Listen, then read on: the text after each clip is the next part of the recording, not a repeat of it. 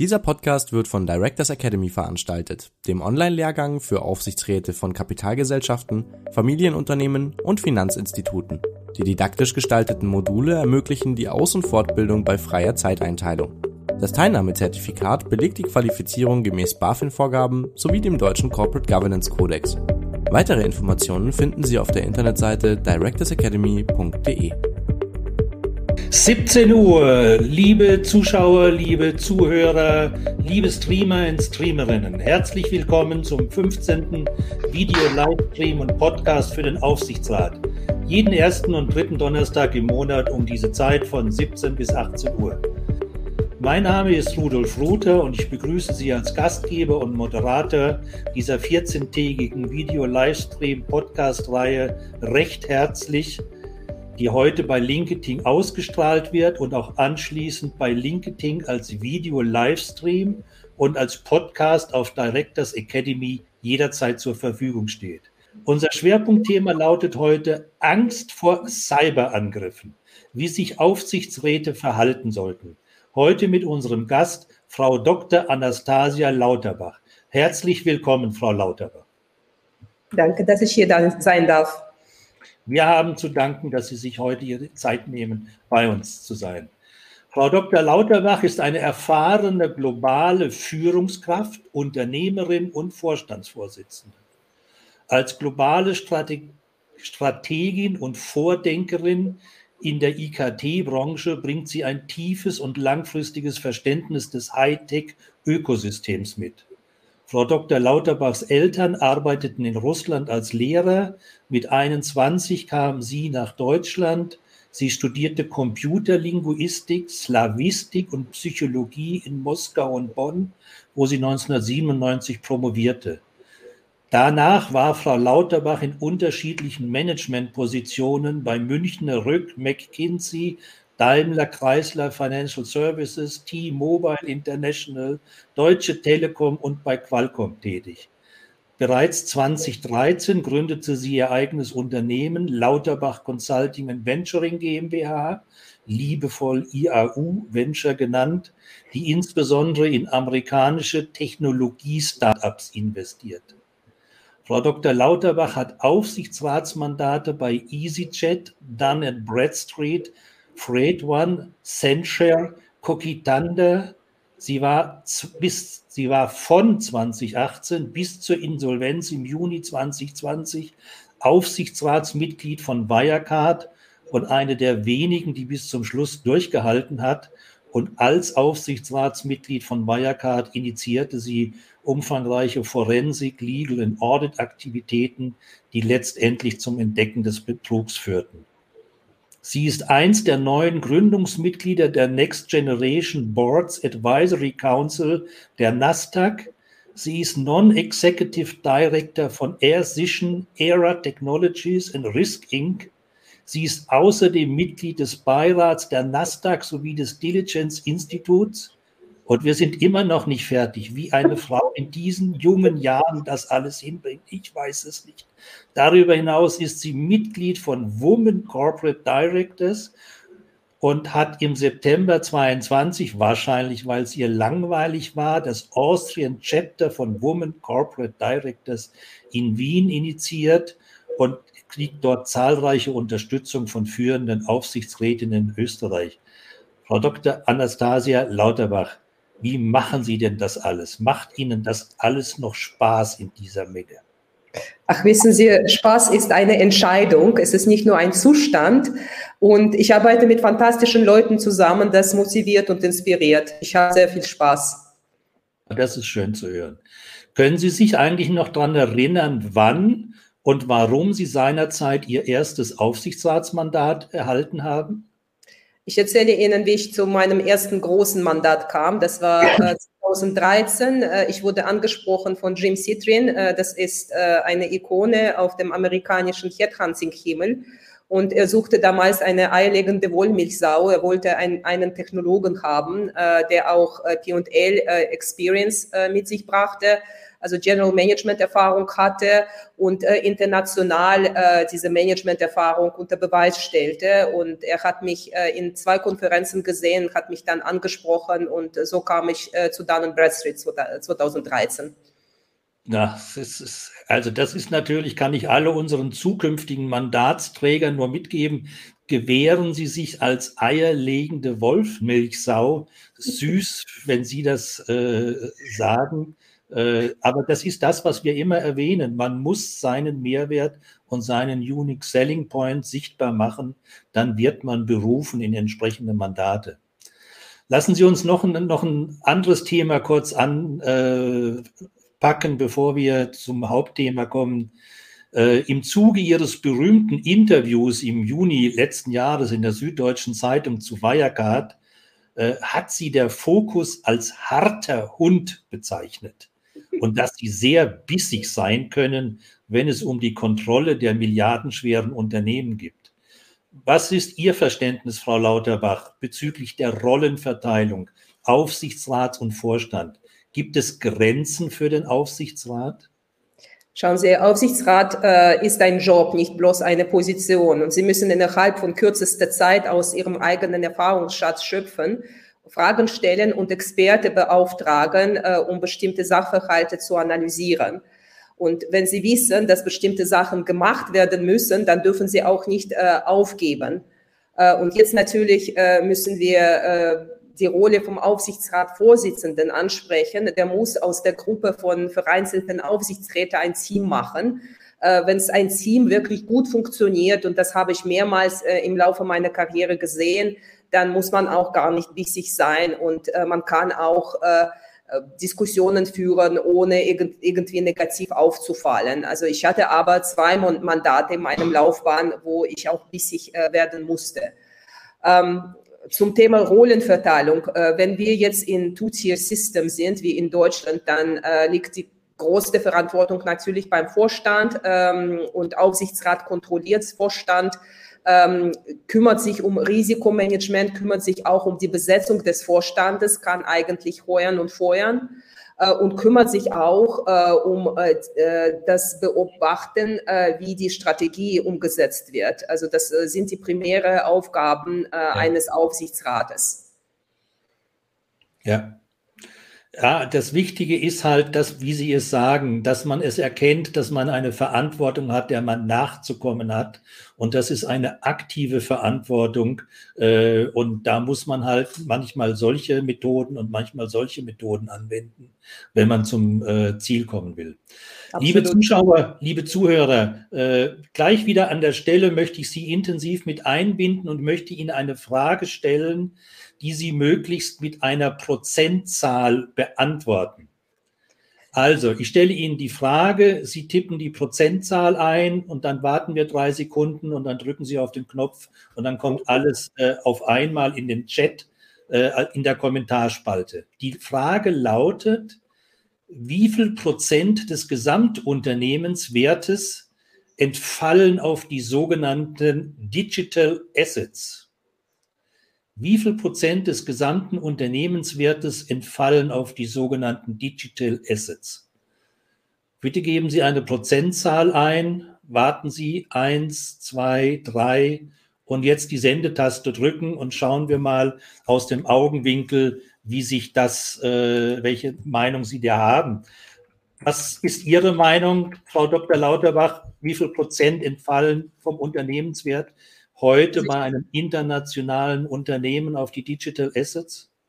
Also ich habe mir äh, diese Frage angeschaut 2014. Äh, damals war die Zahl äh, 20 Prozent und dann äh, habe ich mir das, das gleiche 2019 angeschaut vor der Pandemie. Da war äh, die Zahl 85 äh, Prozent. Also ich schätze momentan zwischen 90 und 95 Prozent.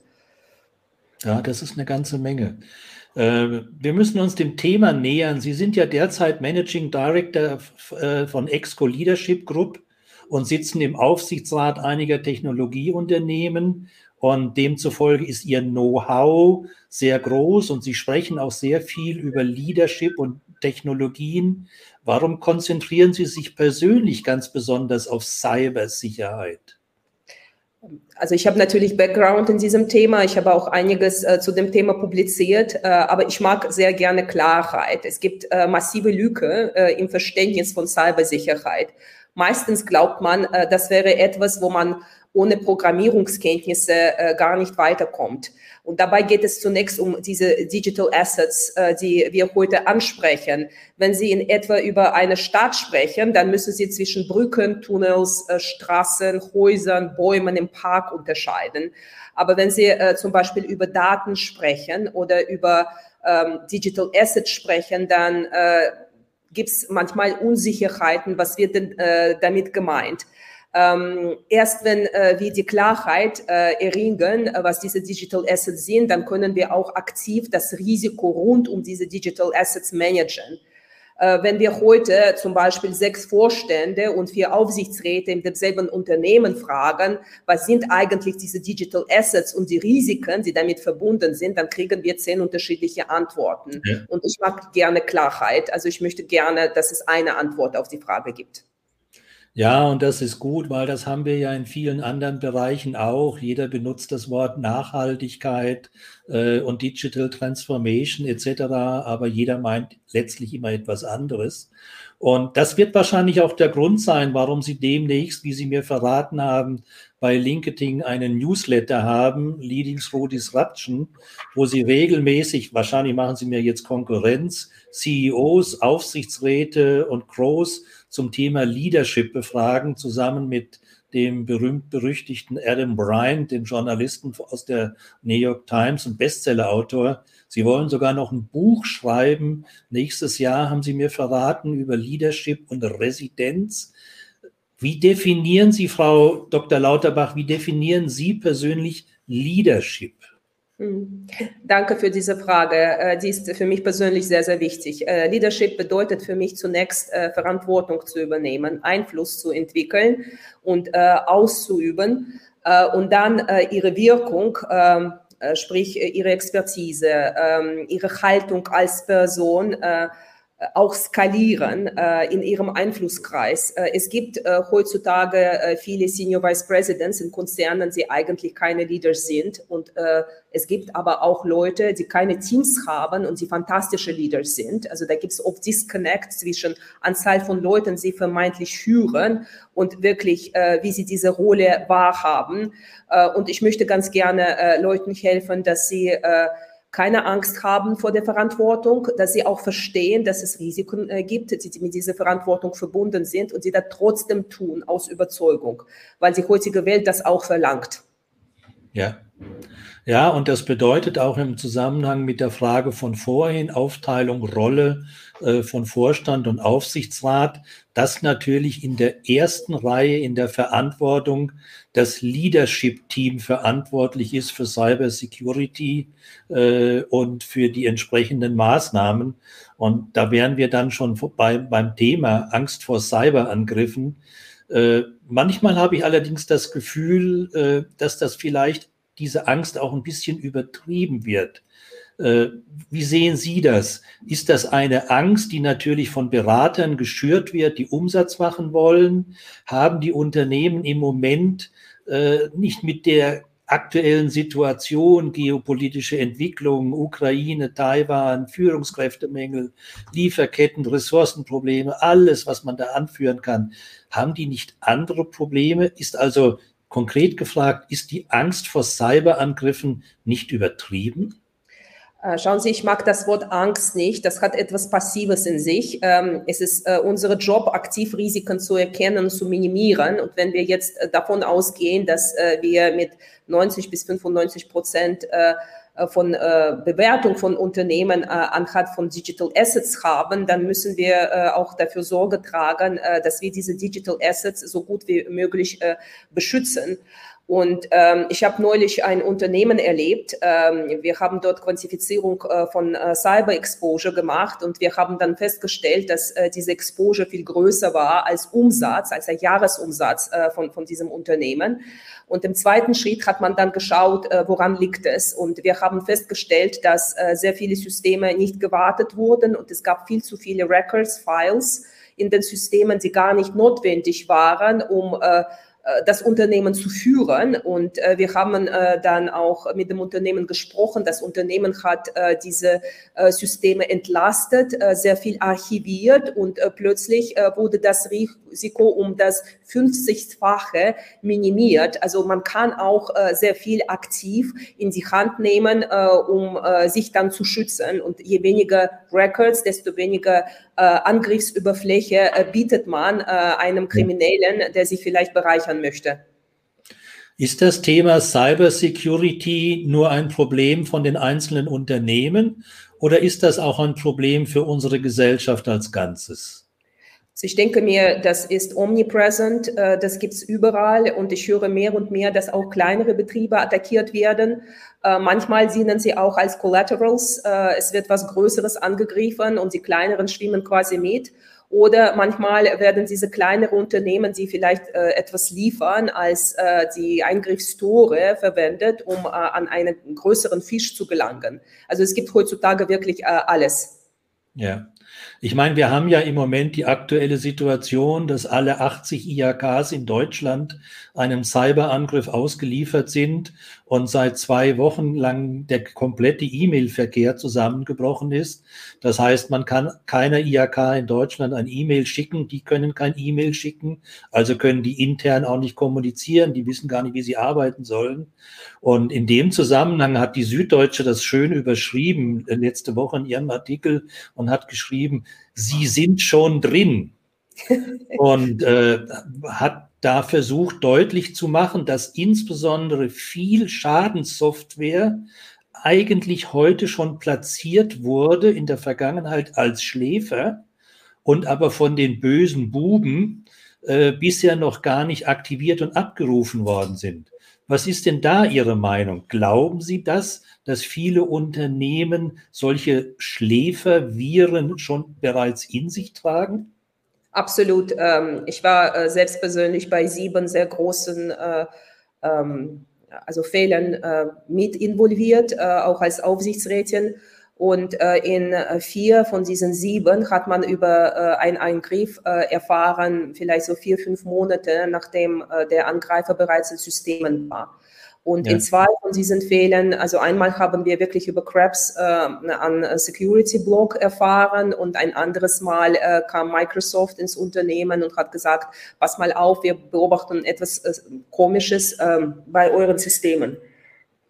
Ja, und es ist ja auch, ich meine, es gehen ja, es kassieren ja solche Zahlen wie, dass der bekannte Schaden der deutschen Wirtschaft im letzten Jahr 24 Milliarden war. Jetzt ist das eine große Zahl, aber wenn man das insgesamt sieht im Bruttosozialprodukt, aber das bedeutet aber allerdings auch nur, das sind die bekannten Schäden. Und die meisten Unternehmen gehen ja gar nicht an die Öffentlichkeit, äh, sondern versuchen das ja geheim äh, zu halten, wenn sie äh, erpresst werden. Da war der, ähm, im Juni war der Großketerer Appetito einer der wenigen, die in die Öffentlichkeit gegangen sind, als sie auch einen sehr breiten Cyberangriff bekommen haben. Aber lassen Sie uns mal feststellen, jawohl, die Gefahr ist groß. Die Digital Assets haben einen überwiegenden großen Anteil am Unternehmenswert. Also wir müssen etwas tun. Es sind die Wahrscheinlichkeit, dass jeder irgendwann in irgendeiner Form mal betroffen ist, steht außer Frage. Also kommen wir jetzt von zu dem, was Sie ganz am Anfang gesagt haben. Was muss ein aktiver Unternehmer tun, um diese erheblichen und eventuell existenziellen Risiken proaktiv und adäquat zu managen? Sie haben ja im Vorgespräch verraten, Sie sind ein Freund des magischen Dreiecks aus Risikoverständnis, Risikoquantifizierung und organisatorischer Abbildung. Lassen Sie uns dieses Risikodreieck mal näher beleuchten. Was verstehen Sie unter Risikoverständnis und wer Unternehmen sollte es haben? Schauen Sie, ähm, also Risiko, das ist halt äh, diese, diese vermeintliche Digital Assets. Was bedeutet das überhaupt? Was sind meine Crown Jewels in terms of Data? Ja, und wo sitzt diese, äh, wo sitzen diese Daten? Äh, wer hat Zugriff auf diese Daten? Was ähm, die Rollen äh, und die ähm, Zuständigkeiten anbelangt. Äh, selbstverständlich haben wir so eine äh, my äh, mystische Figur von einem CISO, ja, Chief Security Officer. Aber nach meinem Dafürhalten muss der CFO, äh, Chief Financial Officer und das gesamte Vorstand zunächst und dann auch Aufsichtsrat volle Transparenz haben äh, über äh, das äh, digitale Risiko.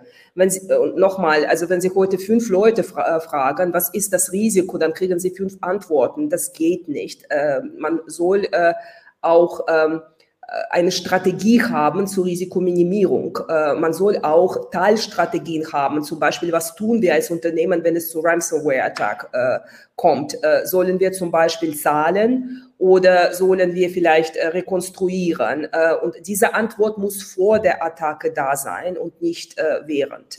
Ja. Wo wird sie denn das funktional aufhängen? Also wir haben den, wie Sie gesagt haben, den Finanzvorstand, wir kennen den Compliance Manager, wir kennen den Risk Manager, wir kennen den Leiter der internen Revision, äh, der Leiter der IT. Wo würden Sie diese Verantwortung, dieses Rollenverständnis, wer ist dafür zuständig in der Quantifizierung, in der Beobachtung etc., wo sollte das äh, angesiedelt sein?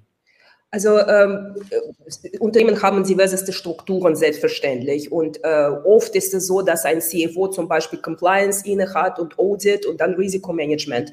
Und ich glaube, dass ein CISO an den CFO berichten muss und nicht an CIO, weil ja. ähm, äh, sie verfolgen grundsätzlich unterschiedliche Interessen.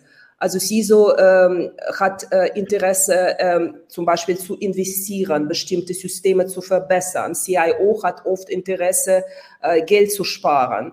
Äh, man ähm, hat oft kein Verständnis, warum äh, bestimmte Budgets in Richtung Produktentwicklung wandern, äh, damit das Produkt zum Beispiel sicherer wird, ja, oder damit man äh, filtert, äh, was ist denn mit meinem Open Source, äh, was ich jetzt äh, in der Produktentwicklung verwende. Ähm, also ich würde ganz gerne äh, also CIO und CISO trennen äh, in ihren Verantwortungsbereichen. CISO ist eher beim Risikomanager.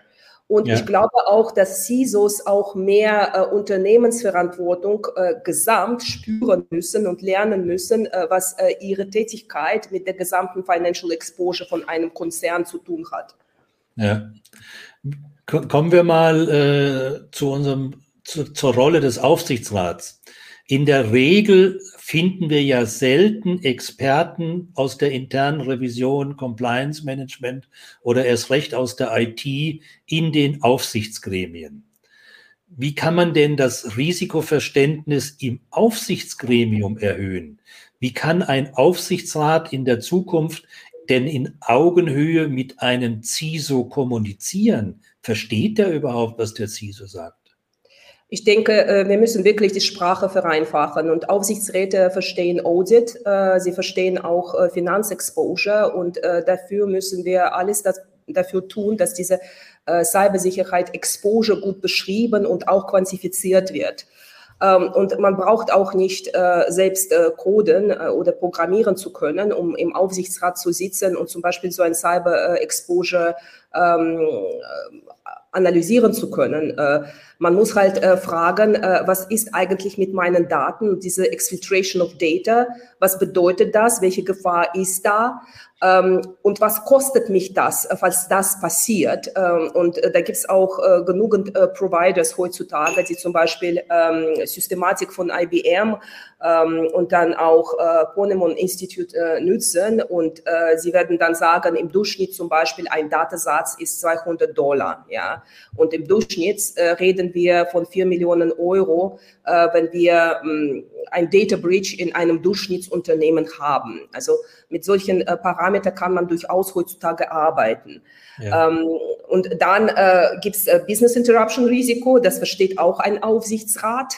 Ähm, es gibt äh, rasante Beispiele, zum Beispiel Merck, MSD, ein Pharmakonzern, war betroffen äh, vor ähm, ein paar Jahren von einem massiven Cyberangriff. Und ähm, ich weiß halt aus meinem Bekanntenkreis, dass in der Schweiz zum Beispiel die komplette Gesellschaft über Wochen lang äh, über SMS und WhatsApp gemanagt wurde. Und da ging es auch darum, wie liefert man äh, Medikamente an äh, Krankenhäuser, an die äh, Apotheken. Äh, ja. Da gab es auch äh, Programme, wo äh, Schweiz äh, von Lateinamerika auch äh, etwas äh, ausborgen sollte, weil es gar nicht anderes ging. Ähm, also Zugriff auf Systeme wurde versperrt. Ähm, ja. Und ähm, da, also Business Interruption und Ransomware, sie haben sehr viel miteinander zu tun. Und das kann durchaus auch, auch ein Aufsichtsrat verstehen, der jetzt kein Techniker ist.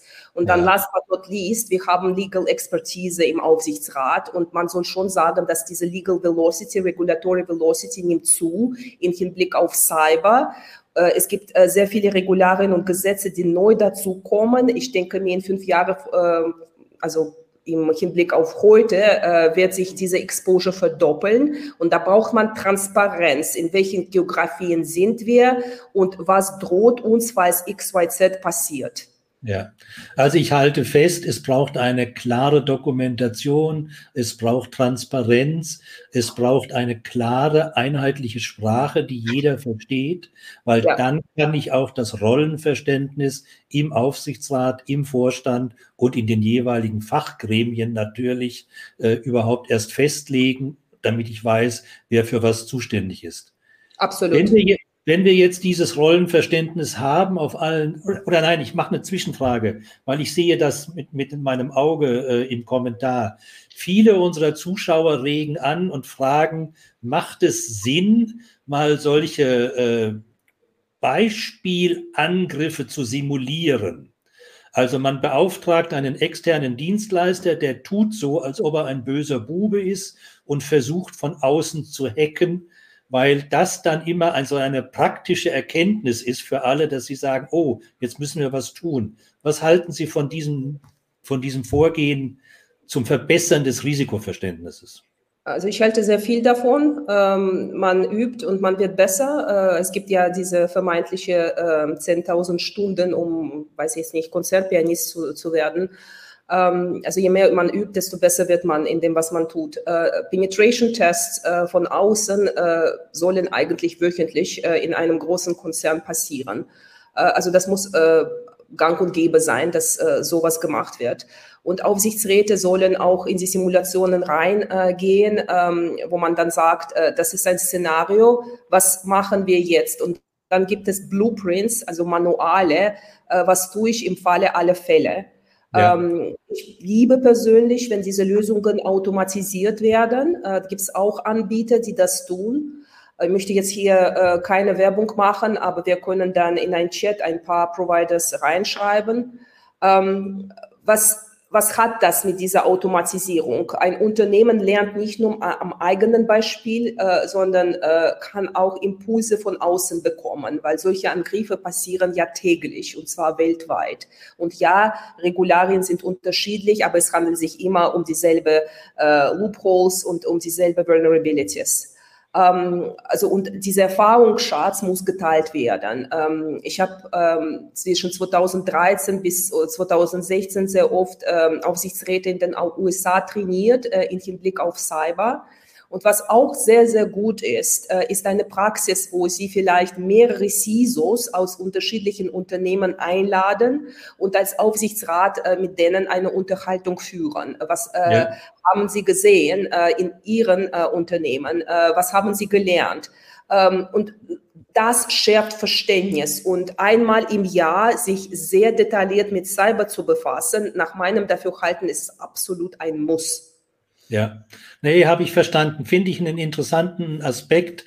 Penetration-Tests fast automatisiert, ob nun wöchentlich oder monatlich zu machen, aber es ist automatisiert. Äh, andere Gedanken und Erfahrungsschätze zu nutzen, finde ich auch eine sehr gute Idee. Also wir haben jetzt das Rollenverständnis. Jetzt kommen wir zu dem einen anderen Eck Ihres magischen Dreiecks, die Risikoquantifizierung. Ich stelle mir das wahnsinnig schwierig vor, nicht nur bei all den unterschiedlichen Problemen, die auftauchen. Mag das ein Phishing-E-Mail sein, Ransomware, äh, was weiß ich, DDoS-Attacke, ein Fake President oder Man-in-the-Middle-Angriff, was immer das ist. Äh, deswegen meine Frage, Sie sagten das vorhin, es ist so wichtig, einen Euro-Betrag zu haben, wie groß das Risiko ist. Können Sie noch mal formulieren, was ist Risikoquantifizierung? Was verstehen Sie darunter? Und vor allen Dingen, wer soll es denn rechnen? Wer ja. bringt den Eurobetrag auf den Tisch? Schauen Sie, da gibt es wirklich auch Anbieter. Ähm, also der Markt ist momentan nicht groß aber solche Anbieter gibt es durchaus. Und was sehr wichtig ist, nicht von äh, der Technologie auszugehen und äh, technischen Lücken, ob jetzt ein Vendor XYZ äh, besser ist oder nicht. Wir wissen es nicht, ob äh, Vendor XYZ besser ist, äh, also aus der heutigen Sicht, ja. Sondern es soll äh, zunächst um diese Digital Assets gehen. Und äh, also wenn wir das als Prämisse nehmen, dann gibt es äh, nochmal drei ähm, ähm, Felder, äh, um zu einem Eurobetrag zu kommen. Also ein Feld ist diese Data Exfiltration. Wir wissen äh, nach IBM und Ponemon Institute, äh, was ein Datensatz kostet.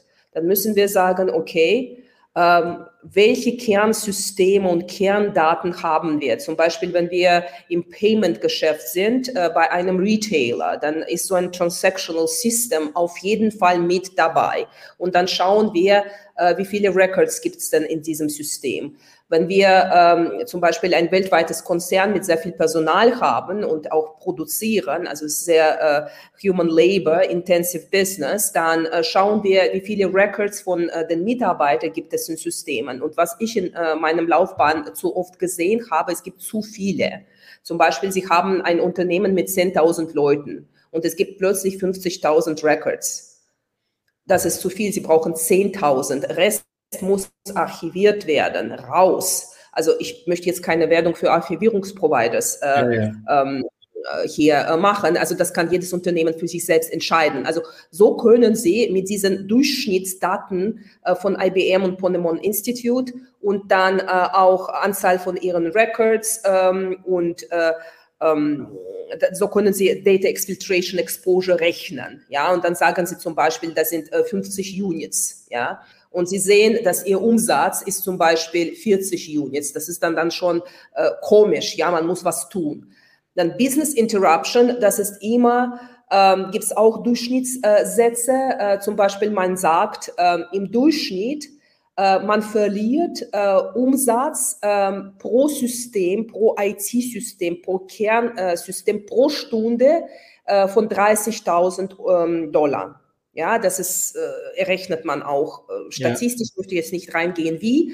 Äh, aber das ist, womit äh, Unternehmen arbeiten können. Und dann sagen sie, unsere Kernsysteme, wir haben 100 Systeme, 40 davon sind Kernsysteme. Also normalerweise redet man zwischen 35 bis 40 Prozent Kernsystemen. Also das ist dann mein Exposure. Also was wirklich, wenn was passiert, dann, äh, dann bin ich raus aus dem Geschäft. Dann kann ich nicht auf Kundendaten greifen. Ich kann nichts beliefern äh, Business Interruption Risiko.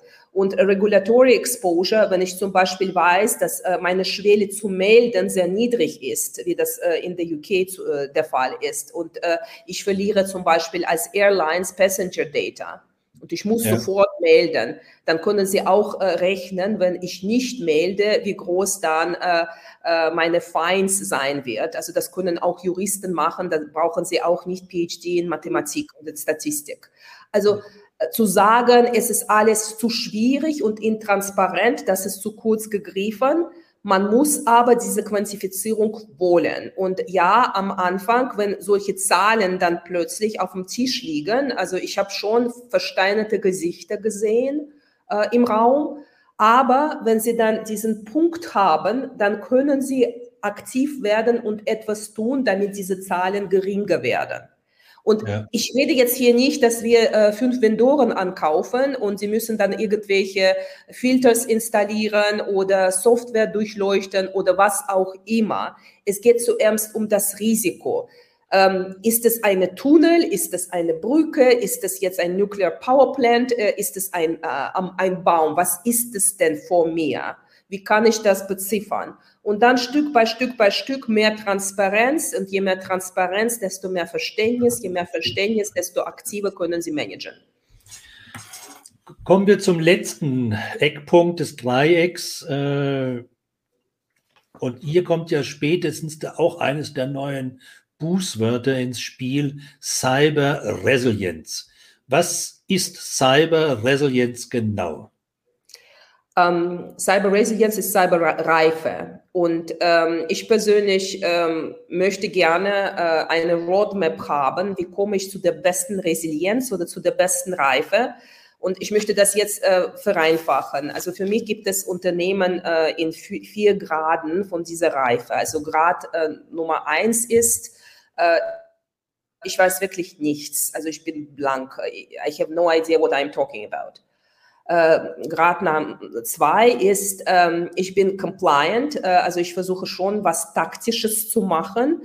Ähm, ich kaufe vielleicht Versicherung ein, äh, Cyber Insurance, ich versuche irgendwelche Fragebogen zu beantworten, ich versuche compliant zu sein. Ähm, die drei ist, also ich versuche schon ähm, Risikomanagement zu betreiben. Ich verstehe, wie ich mein Risiko quantifiziere. Ich verstehe, wenn ich quantifiziert habe, welche Maßnahme ich ergreife, damit diese Zahl vorne kleiner wird. Und äh, dann äh, absolute Resilienz, äh, das ist, wenn Cyber tatsächlich sehr strategisch wird und eigentlich sehr horizontal wird zu allem, was ich im Unternehmen tue. Zum Beispiel, ich entwickle ein neues Produkt. Äh, alle Produkte heutzutage haben digitale Komponente. Ich schaue, dass dieses Produkt äh, von Anfang an mit Security in Mind designt wird.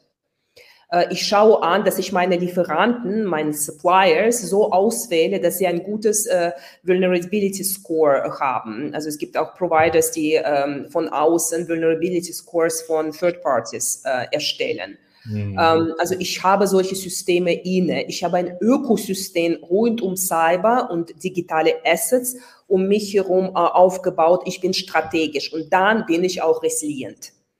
Okay, verstanden. Haben Sie so spontan ein oder zwei Best-Practice-Tipps für die organisatorische Abbildung dieses Risikos Cyberangriff oder Cybersecurity? Äh, also wenn ich jetzt diese drei Bilder nochmal, dieses Dreieck nochmal anschaue, mit dem Rollenverständnis, mit der Bewertung und äh, mit der Cyberresilienz, gibt es da einen Best-Practice-Tipp für eine organisatorische Abbildung? An dem also der eine oder andere vielleicht überprüfen kann, ob es bei ihm zu Hause Verbesserungsbedarf gibt? Also ganz ehrlich, äh, wenn wir jetzt von der Governance-Perspektive ausgehen, äh, ich liebe, wenn äh, in Unternehmen Technology Committee gibt und ähm, also bei solchen Fällen, äh, wenn es ein Technology Committee gibt, äh, dann soll also Cyberrisiko dort behandelt werden und es soll auch engst abgestimmt werden äh, mit dem Risikokomitee oder mit dem Audit Committee. Also diverseste Industrien haben da diverseste ähm, Parameter, ob äh, Risiko und Audit zusammen sind oder halt äh, getrennt wie in der Finanzszene.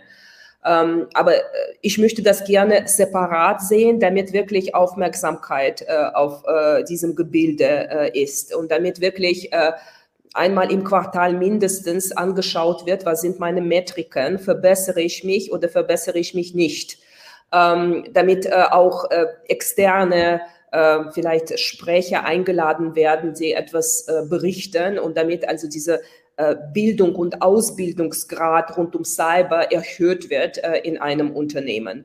Also ja. das würde ich persönlich als Best Case äh, bezeichnen. Ähm, also das ist der Case in den meisten Tech-Unternehmen.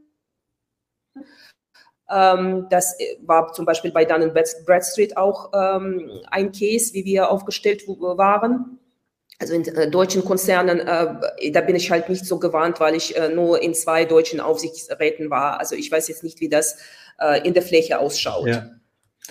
Ähm. Bei EasyJet zum Beispiel hatten wir es nicht. Da haben wir Cyber in Audit behandelt und äh, das war schwierig.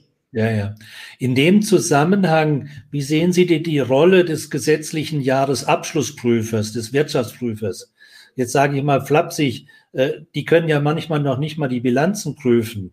Äh, ja. spielt, spielt das hier, können die hier helfen oder brauche ich hier eine andere spezifische Prüfungsexpertise? Also diese Wirtschaftsprüfer, also sie haben einen Auftrag, sie müssen alles prüfen und sie müssen auch digitale Assets prüfen und Cyber ähm, Resilienz oder Cyberreife. Äh, wenn Sie jetzt Expertise nicht haben, dann müssen Sie diese Expertise vom Markt holen. Ist es einfach nein? Äh, diese Global War of Talent hat jetzt äh, keiner ab, äh, also verneint. Äh, wir sind in diesem äh, Krieg um Talent und um digitale Talente.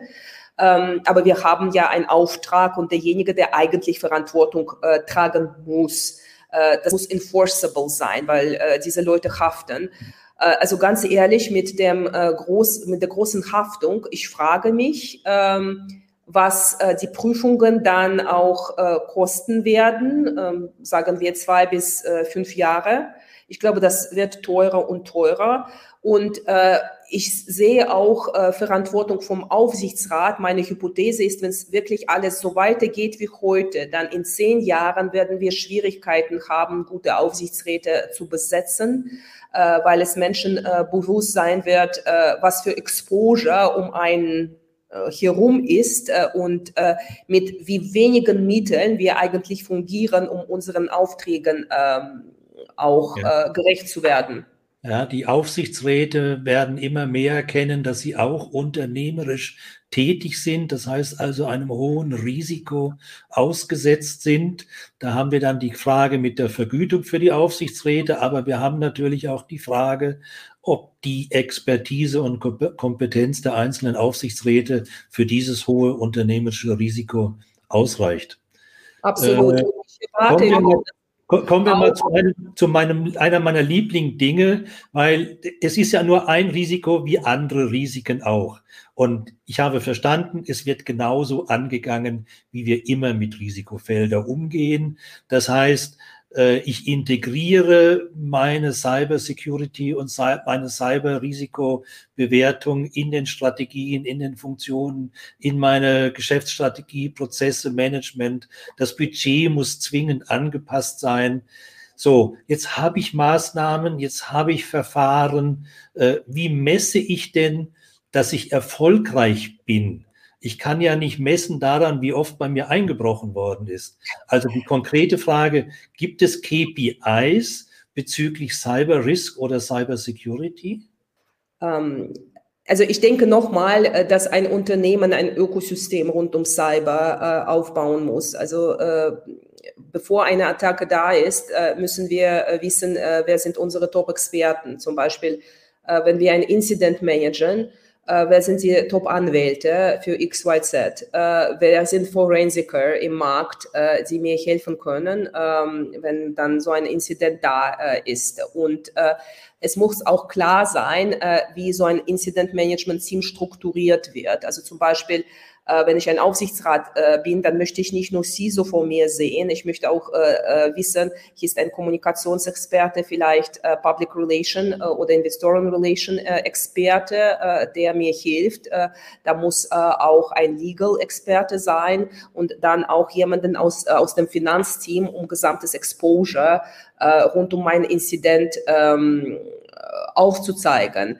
Äh, und mit Zeit äh, wird man dann auch mehr und mehr äh, Providers finden, die einem helfen. Und mit Hoffnung auch äh, kriegt man äh, gute Talente äh, in ein Unternehmen rein, die dann auch entspre entsprechend vergütet werden äh, müssen. Es gibt nochmal nichts Wichtigeres. Äh, also Digital Assets äh, sind 90, 95 Prozent des Unternehmenswertes und Leute, die diese Digital Assets beschützen können, müssen entsprechend vergütet und behandelt werden in einem Unternehmen.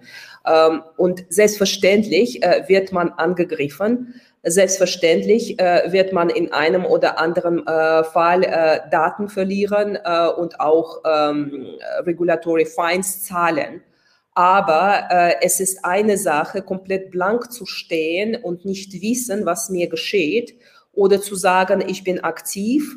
Äh, zum Beispiel, ich zahle nicht Ransomware, weil ich weiß, wie schnell ich recovern kann. Ich weiß, wie schnell ich wieder live gehen kann und ähm, dann wiederum, wenn man diese Sicherheit ausstrahlt, dann äh, kann eigentlich einem nichts Böses passieren. Äh, ich glaube, dass äh, hier Ruther jetzt zurück ist. Ich habe ja, ja, ich, wahrscheinlich habe ich einen Hackerangriff gehabt auf mein Internet. Sie wollten nicht, dass wir weitermachen. Sie haben wahrscheinlich weitergemacht mit der Frage, mit der Lösegeldforderung und ja, ja, ja. Also ich habe äh, gesprochen, dass ein Unternehmen um sich herum eigentlich so ein Ökosystem aufbauen äh, muss ja. äh, mit Cyber-Expertise, sei, äh, sei es auf äh, anwältliche Seite, sei es auf forensische Seite, sei es auch äh, schlicht und einfach Providers und Vendoren, die ganz konkret sagen können, das und das ja, und das tun wir, damit Systeme recovern werden. Ja.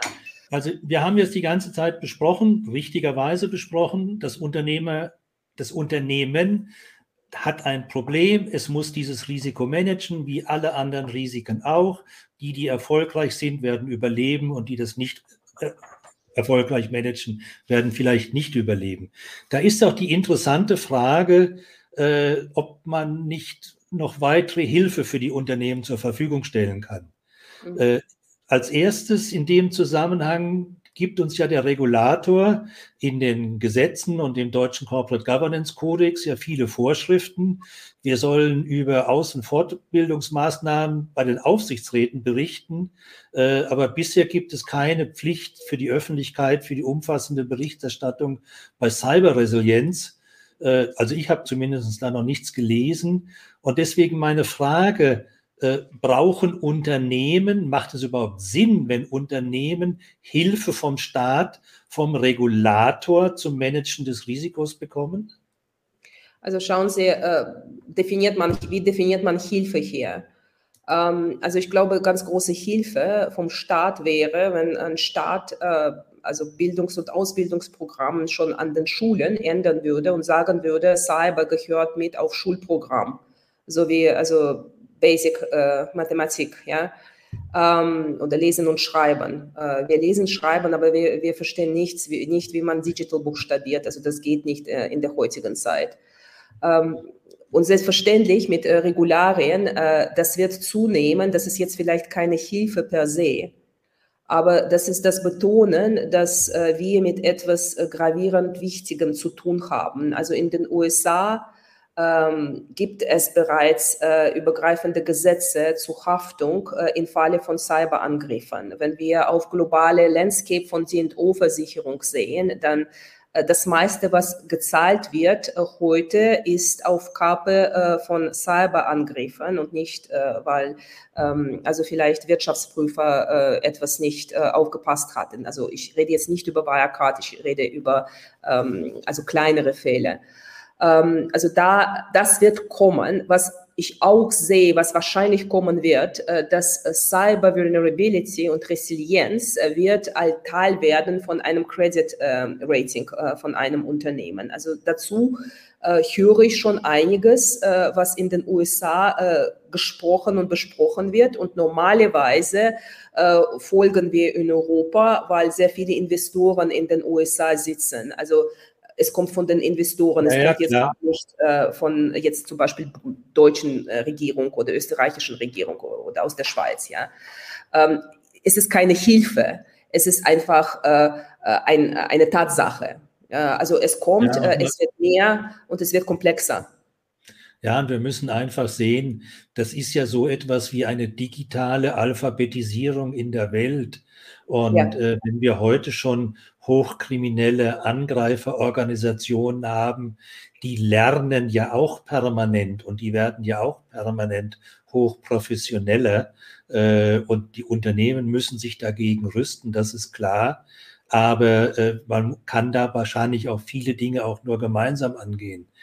Gibt es weitere Trends, die Sie erwarten in den nächsten fünf Jahren in dem Bereich?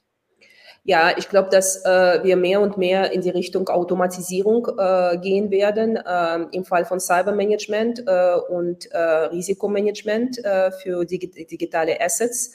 Äh, das muss auch so werden. Ähm, ich hoffe, dass äh, auch äh, bessere, größere Providers auf den Markt kommen, die sowas tun. Also nicht nur diejenigen, die sich als solche bezeichnen, sondern auch diejenigen, die tatsächlich liefern, wo man auch sagen kann, da sind vielleicht Jahre von INC dahinter, bevor irgendein Produkt konzipiert wurde. Also es wäre gut, ähm, auch kritisch zu hinterfragen, äh, wer so ein Produkt anbietet äh, und ob äh, ein oder andere Unternehmen nicht ein Möchtegern ist, äh, um äh, im Spiel zu partizipieren ohne größeren Mehrwert.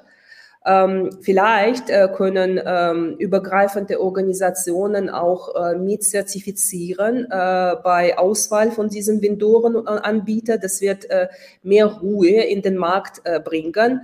Und ich erwarte absolut nicht nur Automatisierung äh, in technischen Lösungen, ich erwarte auch Konsolidierung im Cybermarkt.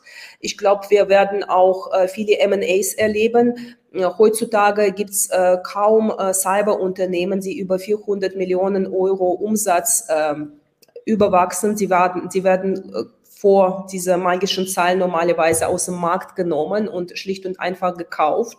Vielleicht gibt es irgendwann auch Spezialisten.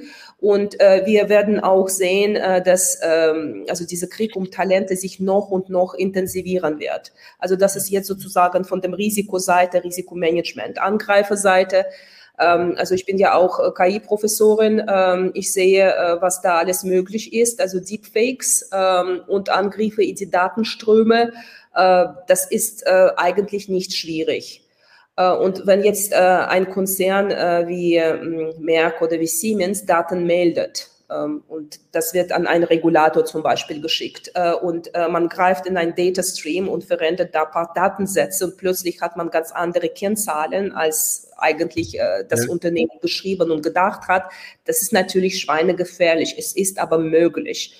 Oder äh, bei der Produktbau, ähm, also wenn wir ähm, Fahrzeuge haben, die auch äh, also semi-self-driving sind äh, und man kann in einen Datenstrom äh, reinhaken und zum Beispiel anstelle äh, eines hm, Baums äh, sieht äh, zum Beispiel das Auto ein Stein, ja, also sowas ist schweinegefährlich und ich sehe ähm, viel, was da passiert und was möglich wird. Äh, man muss auch verstehen, dass die Cyberkriminelle, die agieren genauso wie äh, Unternehmen. Also sie haben auch äh, Hierarchien, sie haben die Chefs, äh, sie ähm, die, die, haben die Ziele. Ja. Die Kriminellen sind genauso gut organisiert wie die genau. Guten. Und die, genau. lernen, die lernen auch genauso wie die Guten. Genau. Äh, das und sie werden KI verwenden, um anzugreifen. Ja. Also das, das ist, ist absolut sicher die Augenhöhe oder wenn man das im, im, im Kriegbild bleibt, das ist die Waffengleichheit, die eintreten muss.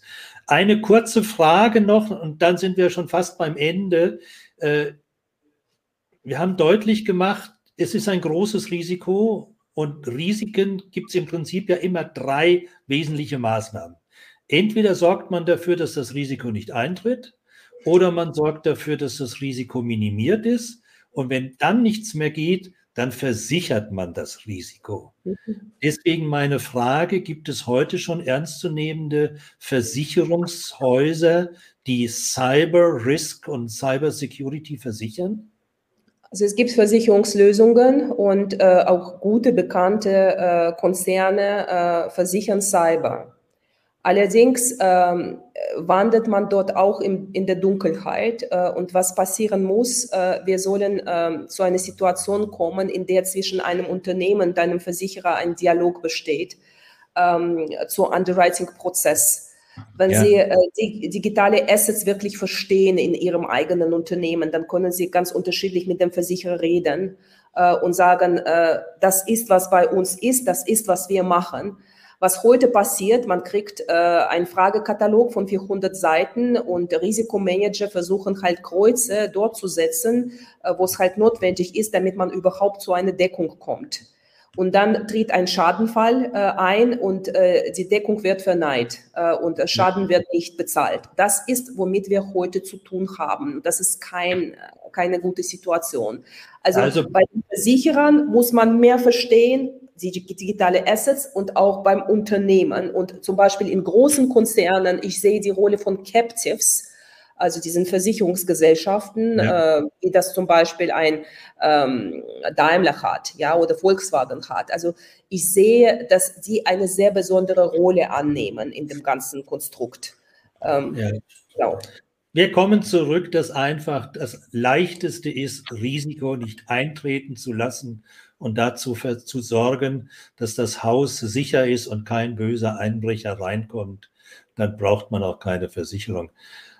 Lassen Sie uns das Thema ganz brutal wechseln, weil ich das einfach noch kurz mit Ihnen diskutieren will, beziehungsweise Sie fragen will.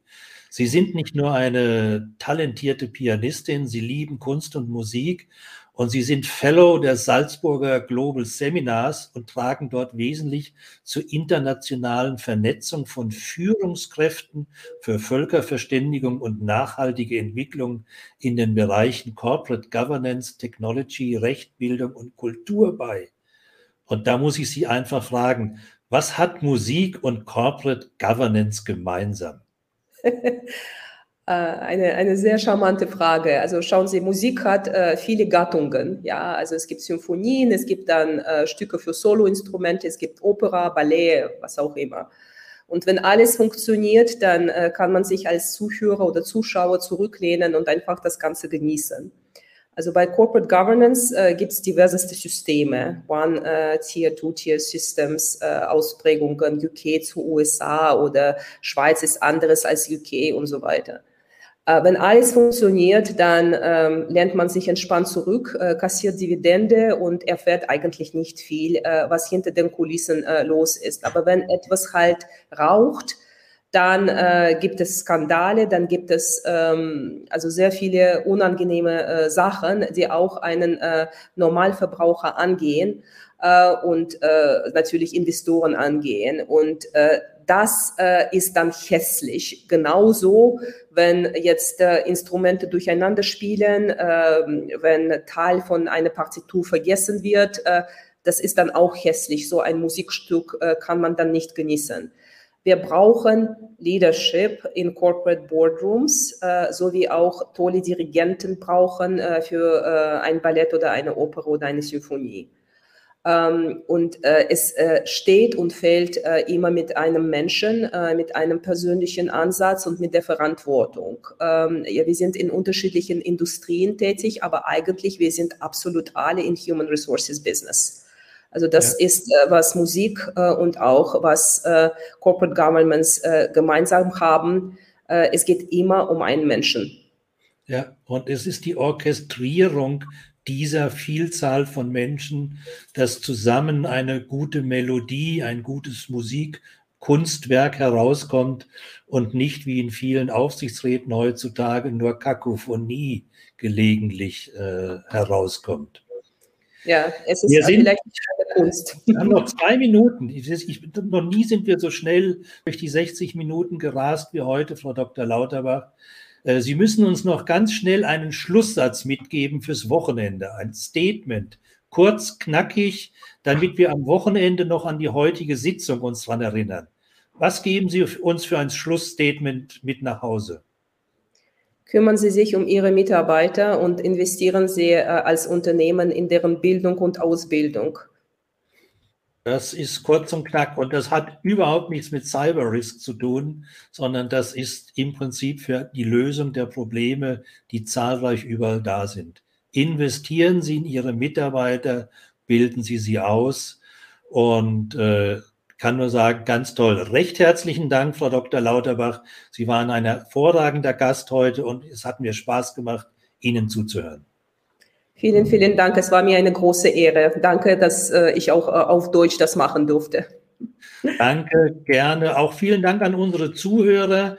Liebe Zuhörer, liebe Zuschauer, noch ein Hinweis. Wer Frau Dr. Lauterbach live und persönlich in einer Präsenzveranstaltung kennenlernen möchte, der sollte am 21. September nach Wien gehen zu Board Search im Forum Aufsichtsrat mit Musik. Im Herzen Wiens kann man sie um 18 Uhr persönlich begrüßen. Und natürlich, wie immer, ergänzendes Lesefutter zum Thema auf der Homepage von der Frau Dr. Lauterbach und bei Directors Academy. Äh, das heutige Gespräch können Sie wie jederzeit auch dort nachhören als Podcast. Bleiben Sie alle gesund und zuversichtlich. Am ersten Donnerstag im September haben wir zur gleichen Zeit um 17 Uhr das deutsche Corporate Governance äh, Kommissionsmitglied und Multi-Aufsichtsrat Dr. Michael Kemmer zu Gast mit dem Thema Politik und Aufsichtsrat. Wer ist Treiber der Aufsicht, aufsichtsrechtlichen Normen? Wir hatten das heute schon mal angesprochen. Das wird sicher auch eine fantastische Veranstaltung. Vielen Dank an alle. Schönen Abend. Kommen Sie alle gut nach Hause. Danke. Wiedersehen.